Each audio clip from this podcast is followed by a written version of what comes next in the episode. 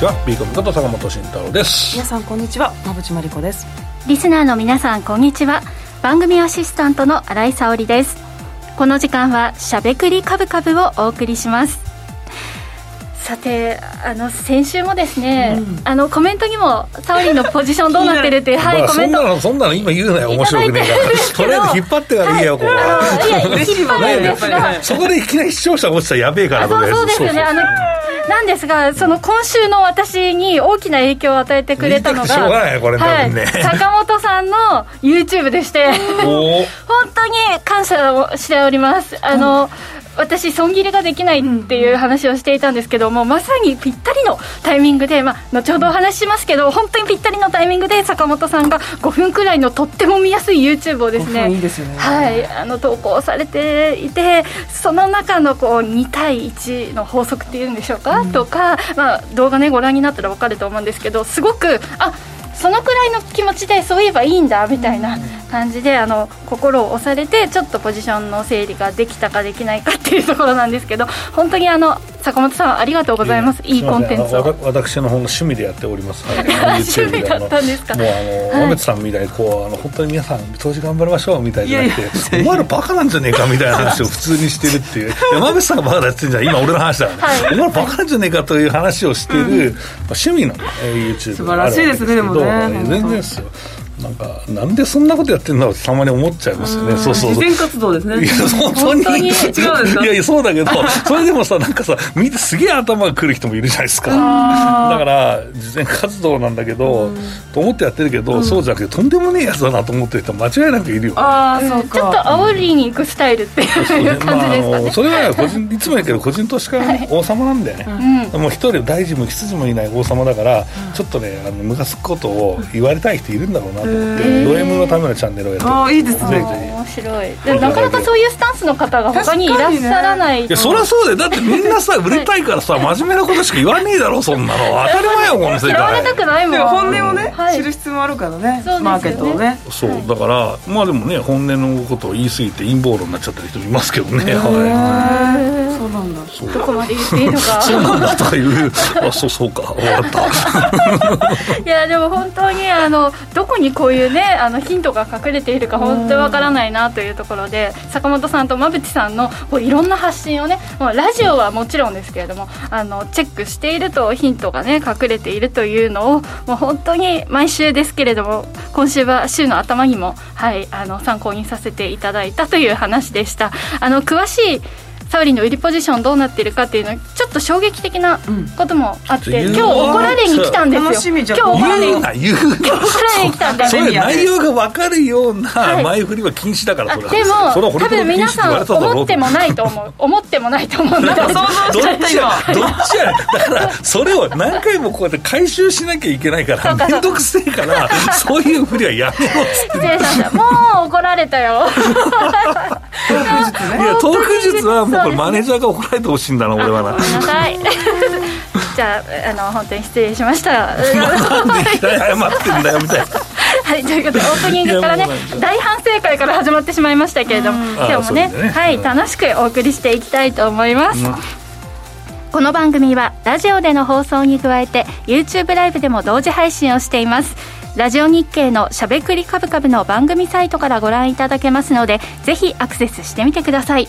また坂本さんや馬淵さんへのご質問やメッセージなど皆さんからの YouTube へのコメントもお待ちしています。しゃべくりカブカブ番組 YouTube チャンネルへの登録も合わせてよろしくお願いします。それでは番組を進めていきましょう。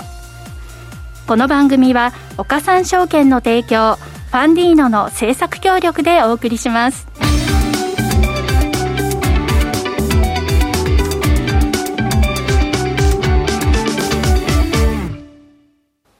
ここからは坂本さん、馬淵さんのお二人に足元の相場環境と今後の展望について伺っていきたいと思います。さて、今日の東京市場ですが、日経平均株価は続落となりました。市場ではアメリカの景気後退懸念がくすぶっていることに加え、国内では明日のメジャー S q を控えて先物主導の売り圧力が強く積極的な買いは出控えられましたまた今日も大引けでの東証プライム市場の値下がり銘柄数は1096と1000を超えるえ、結果になっておりまして、ここのところ、個別物色がやや弱いように感じられます。このあたりの背景も含めて解説いただきます。新井君のなんか読みが完璧だから、もうこのままずっとさ、あとなんか30分ぐらい続けてほしい感じですけどね。もう持ちません。そうそうそうそうそう。心地いい感じになってますね。ありがとうございます。怒られた後に褒めてくれるというね、アメとムチの。あの、この面倒くさい性格がいいよね。そういう性格好きな男絶対いるだろうって思うけど。確かにね、たまらん感じたまらん感じだよね。もう猫みたいなね。めっちゃ猫みたいな。かまってちゃんですからね。白いなよろしくお願いします。ということで、はい、あの、そうそう、ちょっとね、にうん、日経平均株価、ちょっと下げている。おっと面白い、おっと面白い。いいぞ、持ってやれ、持ってやれ。そうそう、下げているので、あの、あれみたいな、年度内3万円目指している私としては気になる展開なんで 俺外れとるやないかっつってんの。最高じゃないかやばいやばい。おもろいおもろい、この辺りの、まあ、頑張れ、はい、背景とかも教えていただきたいんですがあの安心できるのかどうか。なるほど。はい。まあ、そこはね、まあ、年度内3万円。俺は行くと思ってるんだけど、はい、いや意外とでも意外とこのままなんか CPI が落ち着いて利上げしなくていいぞってなったら、株やってなりそうな感じはあるじゃないですか。うん、すね、だからまあ、最大限の警戒をしてるんだけど、まあ、あとは欧州のショック的なものは、それもっと後だと思ってるね、うん、来年の後半だと思ってるから、うん、だからそこのタイムラグというか、一緒には重ならないから、す、っていかないかなと思ってるんですけどね、うん、そうそう。だから、まあ、今のところは全然変わってないですよ、業績もいいし、で、意外とこの円安が、実はこれ、ずっとさ、140円ぐらいで止まっといてくれた方がよかったんだよね。そうですね、本当に。151円ぶち抜けたことによって、やっぱブレが出ちゃったので、あここがね、ちょっとね、不透明ですが、やっぱり349は上昇数が続くのは、もう基調としては変わらないよね、うん、と思ってるので、まあ、自動車の生産も意外とね、戻ってきたっぽいしね、機関工の募集とかかなり気合い入れてますからね。そうですね、はいうん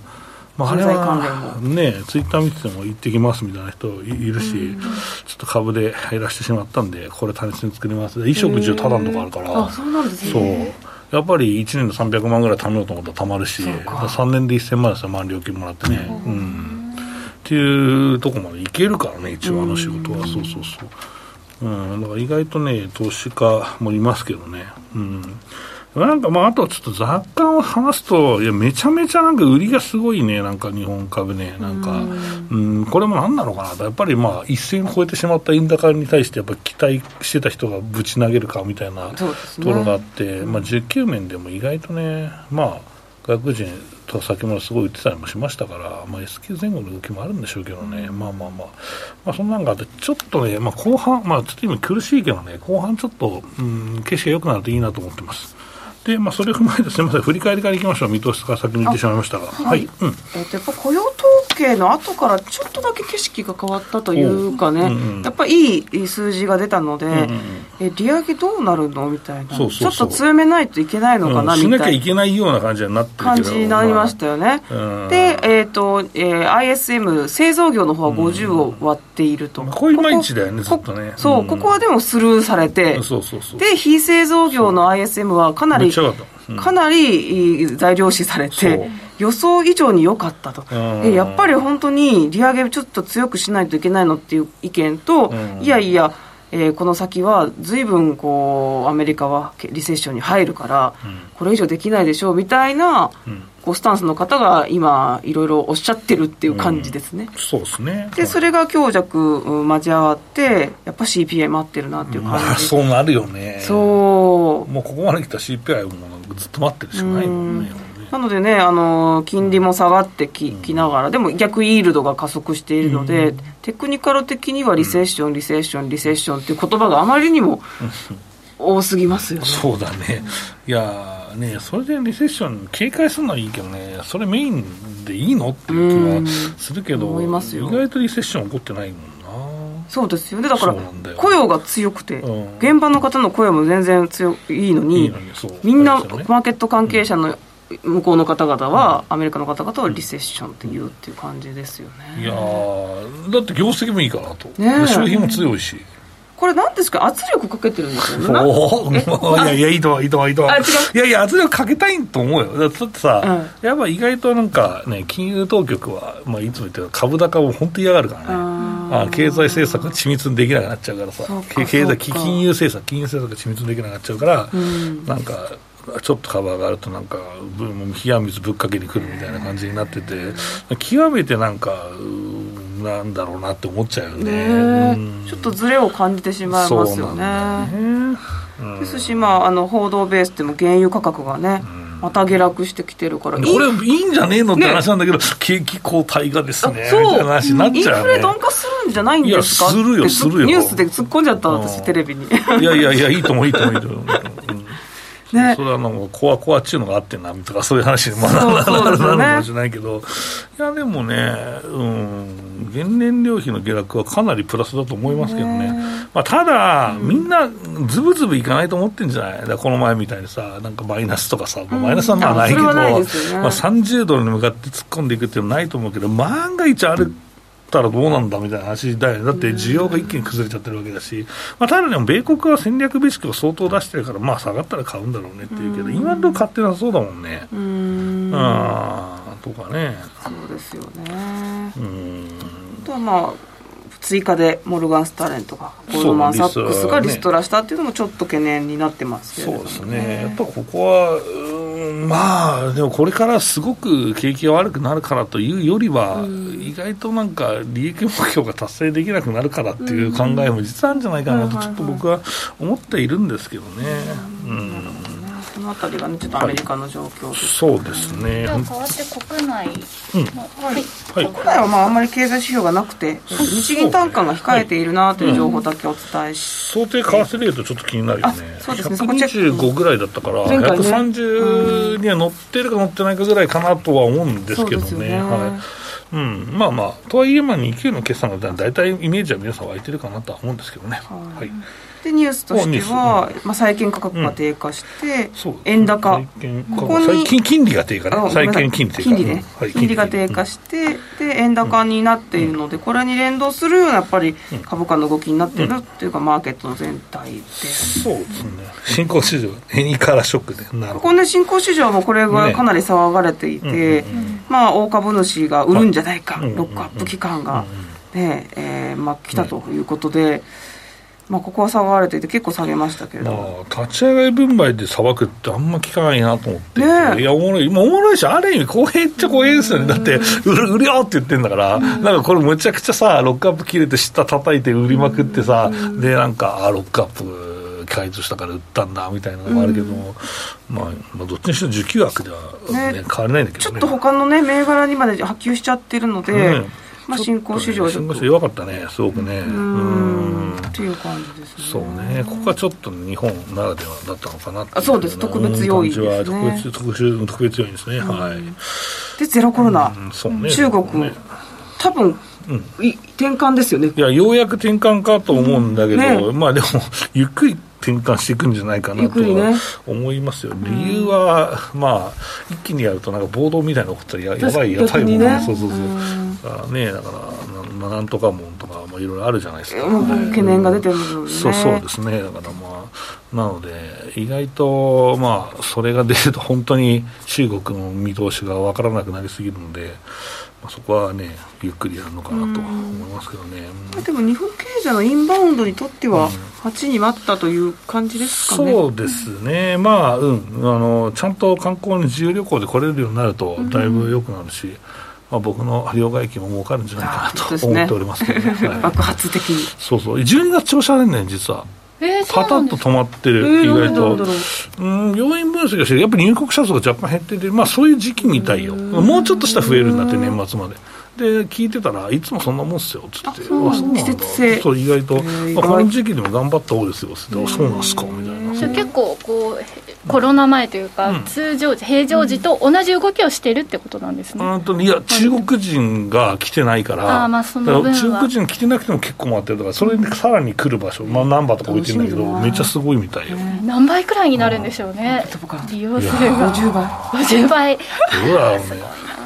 まあ、その分中のお金増やさなきゃいけないから、めちゃめちゃ大変です、タイト資金が、そういうことなんですね。そうですね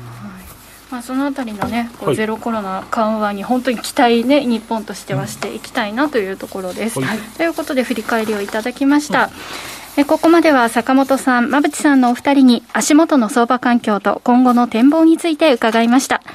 続いてはこちらのコーナーです。坂本慎太郎の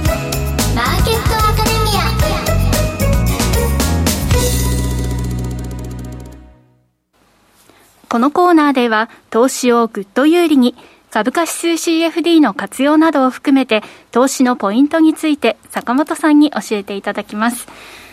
さて5分の YouTube 本当にありがとうございました。YouTube ね。YouTube あれ、えー、ちなみに俺どんな話したんだっけ？知ってるけどあえて聞くんだけどえー、でもいいんですか？知りたい、ね、いいよいいよ。えいいんですか？いいよえっとですね。いやなんか私が言って間違ってたら嫌だな。えっといや、スクショしたので、それを読むだけなんですけど、はい、えっと、損しすぎが勝てない、損しすぎで勝てない理由を解説してくださっていて、うん、で、えー、っとですね、勝てない理由が損しすぎだからっていうことだね。そうそうですね。はい。いいはい。で、えー、っとですね、まあ、大事なところが、利益確定とロスカットのこう割合が、こう結構半々ぐらいでもいいんだっていうのを、あの、おっしゃっていて、うん私は違う違う勝率が勝率がそうです勝率がはいはいはい。続けて続けて。はい失礼しました。ということでなんか私あのその勝率も負けちゃいけないんだっていうふうに思いすぎてでそう思いすぎているがゆえに大損するというか、うん、なんかそうですねあのそうそう負けちゃいけないと思っているからこう踏み切れず特にロスカットの方に、うん、はい、損切りに踏み切れずになんかだらだら持ってしまってどうにもならないっていうポジションを結構これまで、えー、保有してきたんですね。はいのその気持ちをこう坂本さんの今回の動画でああの勝率そのぐらいでも結果的に勝ててればいいんだ。そしてあの利益確定が2、まあ、プラスになっているのが2だったらロスカット損切りするのは1このぐらいの割合でいけばいいんだよっていうのをこの動画で解説されていて合ってますか、うん、はいいいよ。はい、なのであの損がそのぐらいあってもいいんだっていうのを思えたので、あの損切りができたんです。でですねあのポジションを整理しなければと思っていたんですが、あのこの度ですね、あの3万円、年度内の3万円を、ね、はい、目指すぞ、このポジションでってずっと言ってたじゃないですか、はい、なんと、私がここまで買っていたポジポジション、全部2022年銘柄でして、はい、あの今日までなんですよ。ああ、そうか、そうか、ロールしなきゃいけないそうなんです次のやつ、そうだ。そうだ私、2023年ものというか、2023年銘柄を買っていると思って、来年まであるぞって思っていたので、長い目でとか言って、あの悠長なことを言ってたんですが、なんと、え、今週じゃんみたいな、8日までになんとかしなきゃというのを、えー、今週月曜に気づきまして。メールとか来んだろどうせ。いやあそうなんですよ。そうでも自分は2023年銘柄を持っていると思い込んでいたので全部2022年じゃんって思い、うん、そこから必死にポジションの整理、うん、そして2023年銘柄へのこう乗り換え、うん、はい、をやりまして、うん、えー、2000えーと、一番大きくあの含み損があった銘柄は今日、えー、もうこのぐらいだったらいいかなっていうところであの損切りができました。さよならしたさよならしました。で、えーと、3万円まで持っているつもりだったものが、今ちょっとやっぱり下げているんですけど、もうちょっとあと1万円上がったらここで利益確定しようというふうに思いながらあと、えー、待っているんですけどじわじわちょっと今上がっているのでラジオが終わった頃に、はい、利益確定できるんじゃないかなと思って期待しています。なるほど、はい、2022年銘柄はあと2ポジション、残ってます。いやここはもうあれですね、本当、クリック買う365のその、うん、まあ、性質といいますか、はい、そこがすごくよく新井君のポジションで分かって、同じような感じのポジションを持って困ってる人いるんじゃないかなとは思いますけどね、ね気づいてなかった方はあんまりいないと思うんですけど、いや意外といるんじゃない？いますまあうん、リセットがつくパターンっていうのは、まあ、はい、導入されてまだ日が浅いですからね。うん、びっくりしました。いや思い込みって本当によくないなとちゃんと見ないといけないなって思って、まあ確かにね。そうね最近買ったのもだからその2022年もの買ってたってことなんだよな。そうなんですよ秋以降に買ってたので、うん、普通にあの売っていたはずなのに2023年銘柄が。うん。ついつい2022年を買っていました。期日がやっぱあるのはね、やっぱよくないですよね、まあ、僕もよく言うけど、例えば、子供の学証券運用してるんだって大学生になるときに、そのお金が必要だから、あの取り崩そうと思ったら株価半分になってました、やべえみたいな、待ってたらいいんだけどつって、そこで売った瞬間ずっと戻りましたみたいな話とか、意外と期日がある投資っていうのはよくない、よくないとか、まあそれは気をつけてやらなきゃだめですよね。うんからまあ新井さんの場合はなんかもう上京するから彼氏と別れますみたいなそういう そういう心機一転的なこの状況時期だからっていう話をするんだけど そう。なんですよ。心を入れ替えることでも意外とこれ都会一個だからそういうのないからそうそういうツッコミ来るかと思ったんだけどそう。あのずっとずっとはいあの関東圏早い段階で上京してたんで。そうそうそう。関東圏ですからみたいな話でちょっと男捨ててきましたみたいなのはないです。そういうのはなかったですね100点100点はい。でまあということで結構私の中で本当に衝撃で、あの気づいた瞬間これは怒られるぞって。怒るねいや誰しも いや俺そういうね、なんだろう。あのミスに対して怒んねえよ、はい、それ怒る人あってなんか、なんだろう、大丈夫？と思っちゃうね。そうそうなんだ、あそこはいいんですね。いや、それはだって誰、ミスだから。仕組みの問題ですからそうそうそう。それ学べばいいんだよ。自分の持ってる銘柄、まあね、あの、個別銘柄だったらその個別の企業さんと向き合ってないってことじゃないですか。こんな数字を、まあ、いや俺はそこは優しいからさ。そうなんだ。意外と今日今変な当然だけど多分後からなんかディレクターのマネージャーに怒られればいいやと思ってるぐらいだからそう。一番嫌なやつリセット付きのところに引っかかったんかいみたいな、はい、まあそうね。そうなんです、うん、ということで、まあ、思いがけず短期決戦にね、うん、なってしまったんですけれども、うん、まあ、ちょっとこの相場、ちょっと下げていたのもあって、うん、だいぶ大きくやられていた分が、少しだけ助かったので、うん、確かさ、なんかさ、両方売りと買いがあってさ、はい、この売りが救出されてからじゃないと、上行かないっすわとか言ってさ、はい。うんね、足元下がってっからさ、はい、これ、荒井君、これ、本当に下がってきて、ここで利確までできちゃって、まあ、これから戻る体制になってんじゃねえかとか思うと、これ、天才じゃねえかと思ったら、そう。かもしれない、天才かもしれない。本当にこのままなんか、週末に向かって血が上がってってから、ね、おお、原井君は天才やないかっていう話をしようと思ったんだけど、その前にあれだった、リセット付きの藁にはまってた、そうなんですよ、なので、今日中、今日付分なので、はい、今日の日付中になんとか2見てからね、しないといけないんですけど、まあまあまあまあ、まあ、いいかなという、あの、いいんだよ、綺麗な勝ち方ができなくてもいいんだよ、勝ては。はい、そうそう。で、あとはね、これね、まあ、とはいえリセット、リセットっていう話をしてんだけど、これ先物だったら、俺コメント書いてるけど、3か月ごとにね、うん、えー、期限が来るよというふうなこともありますから、それはまあ長いわけですからね、1年以上あるわけだから。このコメントでも、はい、えー、よく油断して期限、期限間近でポジ閉じることが多いと、このね、あの、投資慣れていらっしゃいそうなリスナーの方も書いていらっしゃいますね。うん、うん。じゃあそういうこともあるってことですね。おおそうきたか。開き直りはダメかな。やっぱりもう終わったことはいいよ。だからその後あれ君のアドバイスするなれば、はい、どうポジションを組むのかっていうことだよね、はい、だからか解体してしまったポジションをどう組みにいくかっていうことが大事だから、はい、まあ自分がその売ったところよりもう下がってたら買い買いポジだったら別に買ったもいいわけだからポケット見てれば全然いいわけですから、はいそれはまあうまくね、えー、使っていただければいいかなとは思いますがね、はい。うん、今、えー、来年の銘柄というか2023年の銘柄は、うん日経225の買いとニューヨークダウの買いを持っていて、で今日下げていたので、ここで残りも取れるかなということで、日経225の売りもまたポジション1個取っちゃったんですけど、なんで安いの売りれるんかい、えー、またこれやっちゃったんですよね。それはちょっと分かんねえぞ、これ、馬渕さんもええって言って、さん突っ込んでいやいや、ここで買い足しかなって思ったら、ね、だからこれ、さじゃもっと前に売れよって話でしょ、だから、これをポジションを取るということは、もっと下がると思って下が、えーいやそっか。だったら怖いなと思ってだったんですけど今日あの2022年銘柄2つあの、まあ、どうやってもねあの決済をしないといけないので、その分また新たにその2つ分買おうかなとは思ってるんですけど、なので、えーと、4つ買いの1つ売りみたいな感じでこれまでは結構半々でやってしまって、うん、ニッチもサッチもだったんですけど、まあ、ちょっと、えー、今ねちょうど下げているタイミングでもありますし買いポジションをこれまでよりはこう買いに大きく振っていこうかなと思っています。うん、そのについては何も言わん、はい、この沈黙がちょっとドキッといやいや、はいはい、ね、ということで、まあ、そうだね、まあ、なんとかポジション整理が少しできたという、そういうことあまあ強制的にだから年末だから掃除しなさいみたいな、うん、あの親に怒られるやつだね、よかった。そうですね。宿題駆け込みでやりましたという感じ、そうだね。はい、感じです。はい。で、まあ一応相場の方はですね、えー、まあそうね。この足元弱すぎたなっていうこの理由的なものでいうと、うん、先週の需給って、まあ、これスキルの絡むものもあるかもしれませんけど海外投資家が8000億円以上先物を売ってるんですね。売り越しになってるんですね。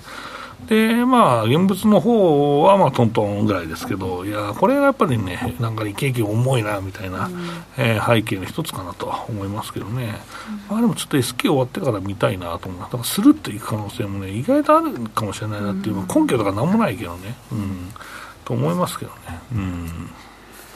ということで、はい、あの今日の取扱分までが、うん、2022年銘柄、ね、今日までとなりますので、うん、皆さん、お気をつけください、うん、はい、そして、えー、クリックの他の銘柄などはなどですねあの、ニューヨークダウとかは、えー、12月15日の木曜日、また来週の木曜日なんですが、うん、2022年銘柄の最終取引日となっているようなので、ぜひ皆さんね、あのきちんとサイトなどチェックして、はい、ご注意いただければと思います。はい、以上、坂本慎太郎のマーケットアカデミアでした。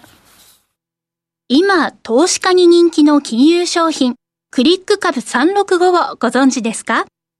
クリック株365は日経225やニューヨークダウといった世界の代表的な株価指数をほぼ24時間、日本の祝日でも取引できる注目の金融商品です。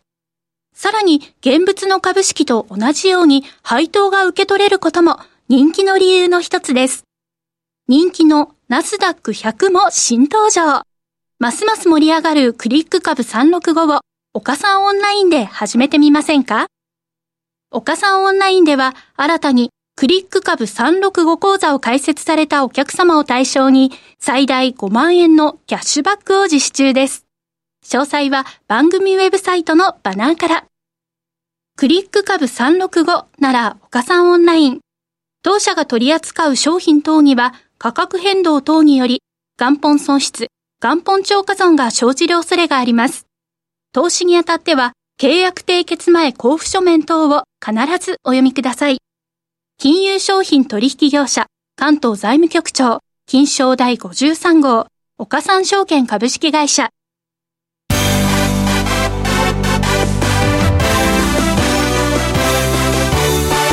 馬淵真理子の10分で教えてベンチャー社長。このコーナーではこれからの日本で活躍を期待される起業家ベンチャー企業の社長に焦点を当てていきます。これからの成長企業のキーワードが分かれば投資の視点としてもきっと役立つはずです。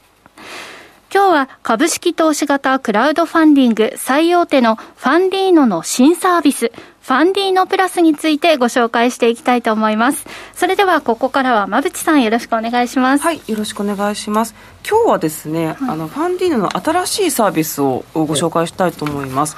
実はあの毎週ねあのゲストに来て来ていただいてるあの経営者の方々は、ファンディーノを使って資金調達されてるんですけど、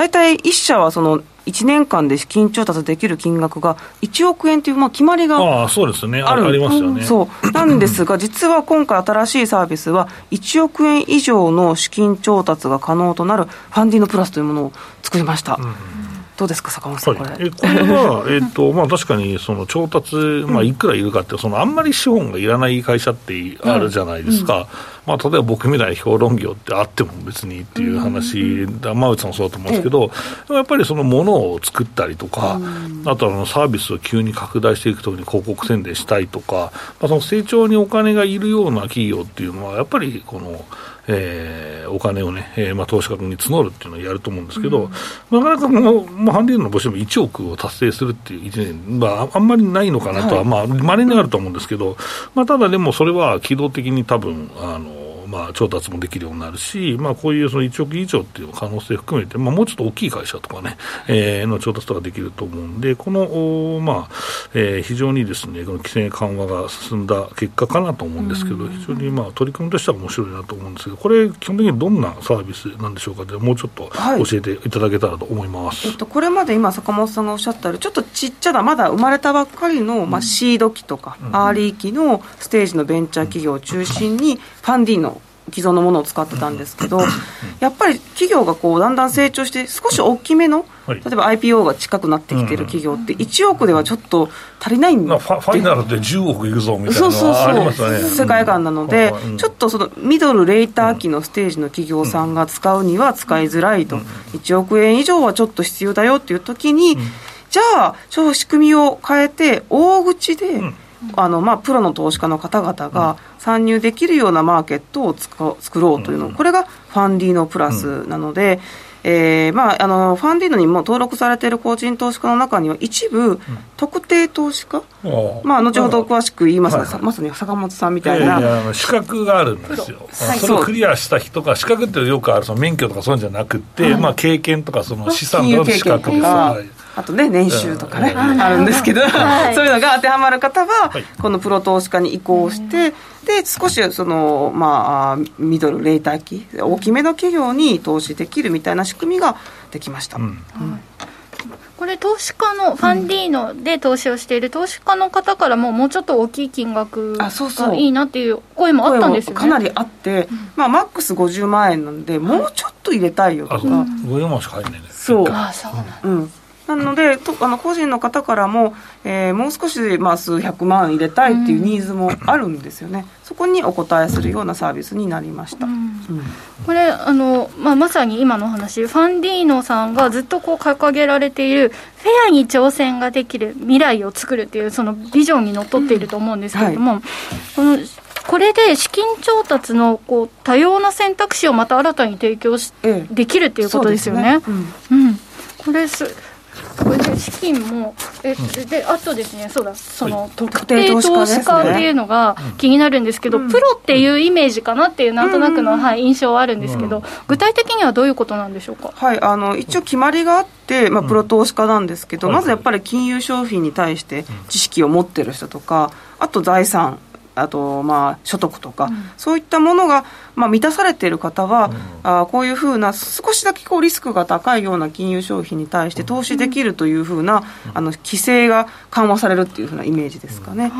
で、えー、実際にまずはファンディーノに登録普通の投資家として登録して移行するという感じで、大体このファンディーノプラスではえー、数百万円から数千万円ぐらい投資されて、えー、あの企業の株主になれるっていう。でこれねあの坂本さんはねこれに当てはまるんですよ、なるほど。図案だっけこれ。そう例えばね、えー、個人の方であれば、有えー、有価証券が今3億円以上持ってる人、年収が1億円以上。っていうふうなねこの辺りでまさに。すごいですね。憧れのみんなが憧れる。あこのあれですよ。年収が1000万円以上のかつ特定知識なのかな僕はね、うんいやいや、そう、かつ。1億は年収ない人だね、もう取れないっすよ、それに。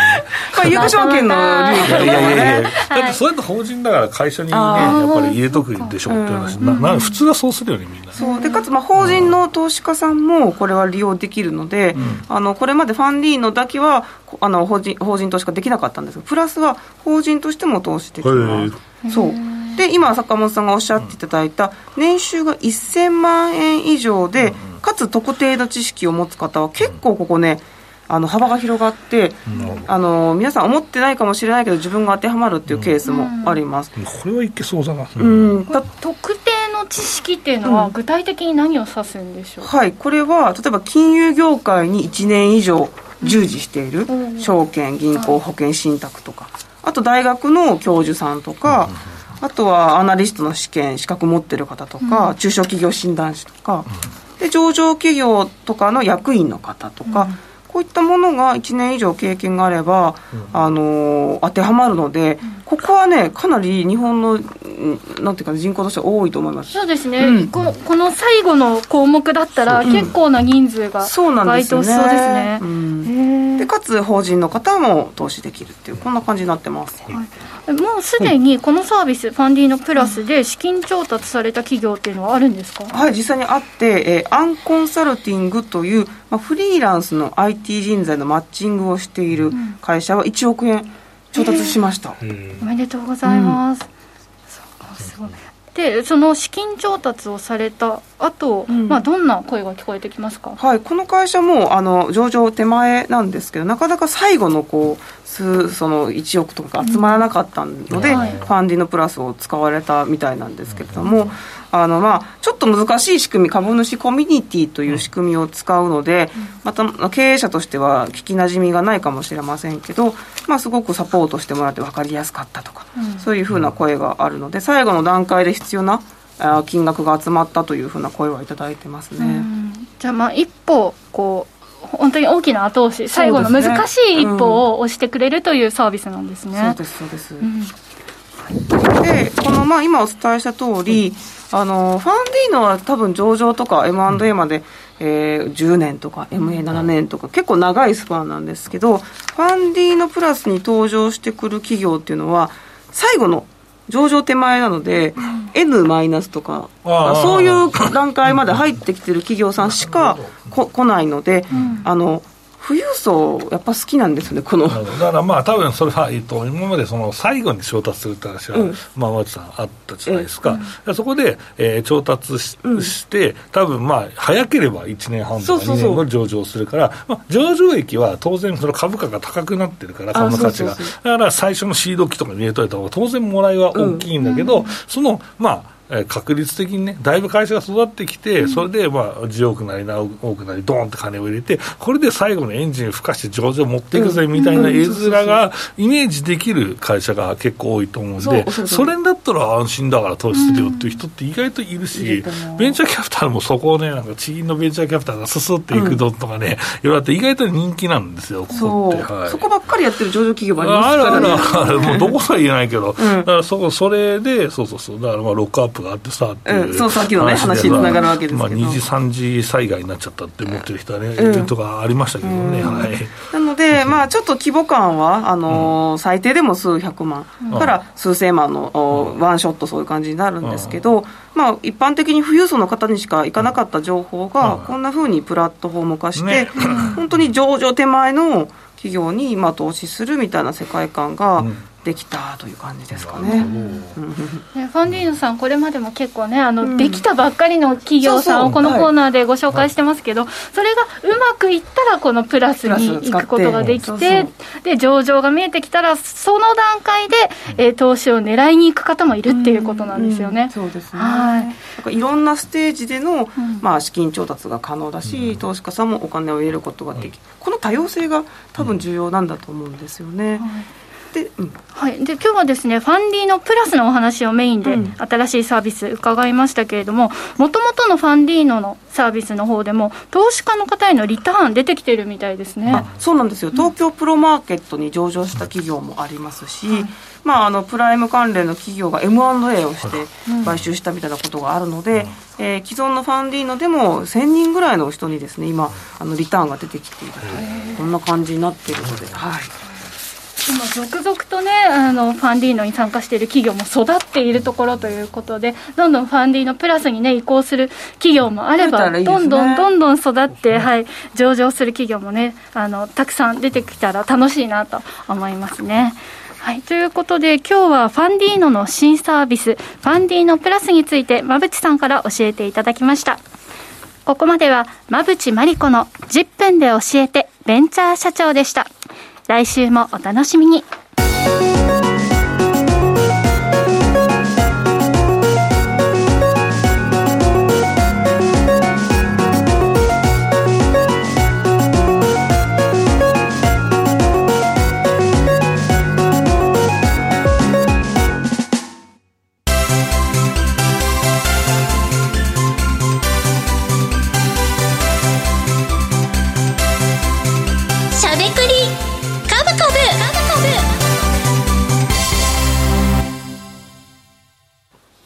ここからは坂本さん、馬淵さんのお二人が株式投資の肝となる銘柄選別のポイントや注目セクターについて喋りまくるしゃべくりカブカブのコーナーです。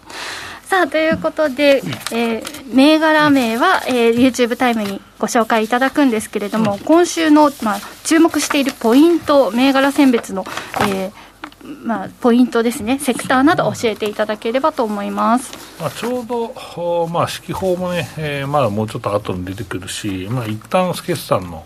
えー、織り込みっていうのはね、えー、終わったかなと思うんですけど、はい、まあ、やっぱり定位株って年末まで来るんじゃないっていう話をしたんで、また定位して株の話をしようかなと思ってますけどね。はい。うん、先週に続いて、まあ、引き続き、はい、ということですね。はい、はい、そして馬淵さんからは。はい私も先週に引き続き、えー、安定配当を出している企業ですね、えー、30年以上配当を出している企業をちょっと注目してみました。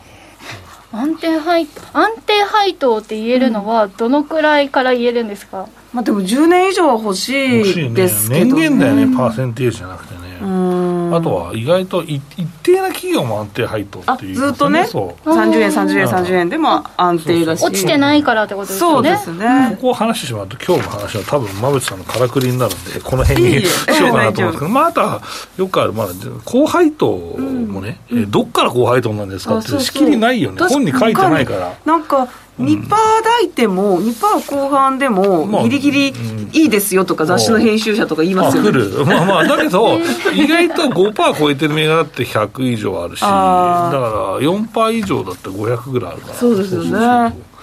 意外とね、あるよね。うん確かに、ね、その話とかもねしたいよね。そうですね。皆さんの思う高配当の基準っていうか、ね、はい、はい、あそうですね、うん、あの投資家の方によってちょっとそのあたり感覚が違うかもしれないということですね。一回ツイッターでアンケートしたら、うん、意外と4.5%以上ってみんな強欲だなって思ったりも4.5か、うん、結構高めですね。高めだし4.5だと若干セクター選ぶのにききついなっていうのもあるし、それが5%だと本当苦しい。確かにね、分散できない、はい。はい、そんな感じです。はい、ではですね、少しお時間ありますので、え12月13日に CPI 発表、そして FOMC13 日14日で行われるということで、そして日本は日銀短観14日に、えあるということで、発表あるということで、まあ、それに向けてのこうポジション取りといいますか、どういうふうに、まあ、注意しておいた方がいいみたいなことがありましたら。このまま当ててるからな、意外とプレッシャーかかるよな。確かに、ね、そうですね。と当たりましたからね。そうね、来週だったらもう来週になっちゃうのが難しいね。前回は想定外だったんですよね。うんそう、だから想定外で、ね、だからまあこれ、もうでも織り込まれてたから買うからね、もうとりあえずどっち行っても買いじゃねえかみたいな話はできた。下がってきてるからね、そうそうそうそう、で今だからそれで、今買うとさ、次は14でしょ、まあちょっと日にちがあるから、意外と売り買いってここで言っても、上行って下行くとか、下行って上行くはあるから、意外と言いにくいよね。しかも、まあそうね、CPI 見たいよね。見たいね。見たいし、CPI を見てから買うっていうのも一つかなと思うよ、今回は。前回は CPI の前に買えだったけど、ど、CPI 前に急約してて、何も変な事象がなければ買えなんだけど、はい、今回は見送りでもいいかなと。ちょっと分かんないですよね、今回は。うん、そうね。だって7%からどどこまで下がるか。ね、FMC もあるもんな、一応。そう。という感じですかね。じゃあ今回は見送って OK という。新井君はもごもご言って、早くどっちか教えろよみたいな感じだったかなと思うんですけど、だから目合わせないで話俺、馬淵さんとしか目合わせなかった。そうですね。分かってるよな、みたいな。だよな、みたいな話だったんですけど。そうなんですよ。上か下か教えてよ、みたいな。新規一点だからね。どっちも、どっちの方向性が分かんない時は言わないのもテクニックだから。でも、この坂本さんのこの発言のニュアンスを汲み取って、皆さんね、投資に生かしている方が多い。みんなこの時は若い人買うなだよ。だって、それがこういう動きするからね。うろうろするからね。どっちかこういう動きしてもまあ。こういう時って細かく取ってやろうみたいな気持ちは起こさない方がいいんですか？全くないよ。もう寝といた方がいいよ、ね、じゃあ寝といた方がいいぞ。じゃあ今週は結構睡眠時間をたっぷりと取りつつ、はい、来週に備えていきたいなと。ストレスの多い1週間かもしれないですね、まあ、街のスタンスなんでねまあ、CFD の方はちょっと証拠金をねまたたくさん入れて、うん、はいあのたくさん。入れて。あまあそれいいことですよ、はい、どっちに振っても。ボーナス出たら入れるのいいことですそうですね。はいちょっとどっちに動いてもこう自分の思ってる見立ての方に触れるまで、あのねあの寝ていられるように。レバレッジもかけすぎず無理せずということですね、はいまあ、では今週は無理せずあまり動かなくてもいいのではないかという、はい、アドバイスいただきました。さて、えー、YouTube タイムでは具体的な今週の、えー、解説銘柄を上げていいきますけれども、えー、坂本さんからは先週に引き続き定位株指定株そして馬淵さんからは安定配当の銘柄上げていただく予定です、えー、お二人の気になる注目銘柄は、この後の YouTube 限定配信で解説いただきます。以上、しゃべくりカブカブでした。時刻は午後5時15分を回っています。し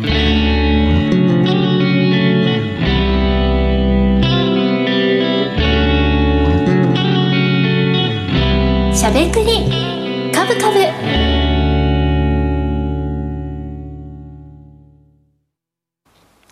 この番組は、岡三証券の提供、ファンディーノの制作協力でお送りしました。株式、FX をはじめ、不動産、クラウドファンディングなど、投資商品はすべて元本が保証されるものではなく、リスクを伴うものです。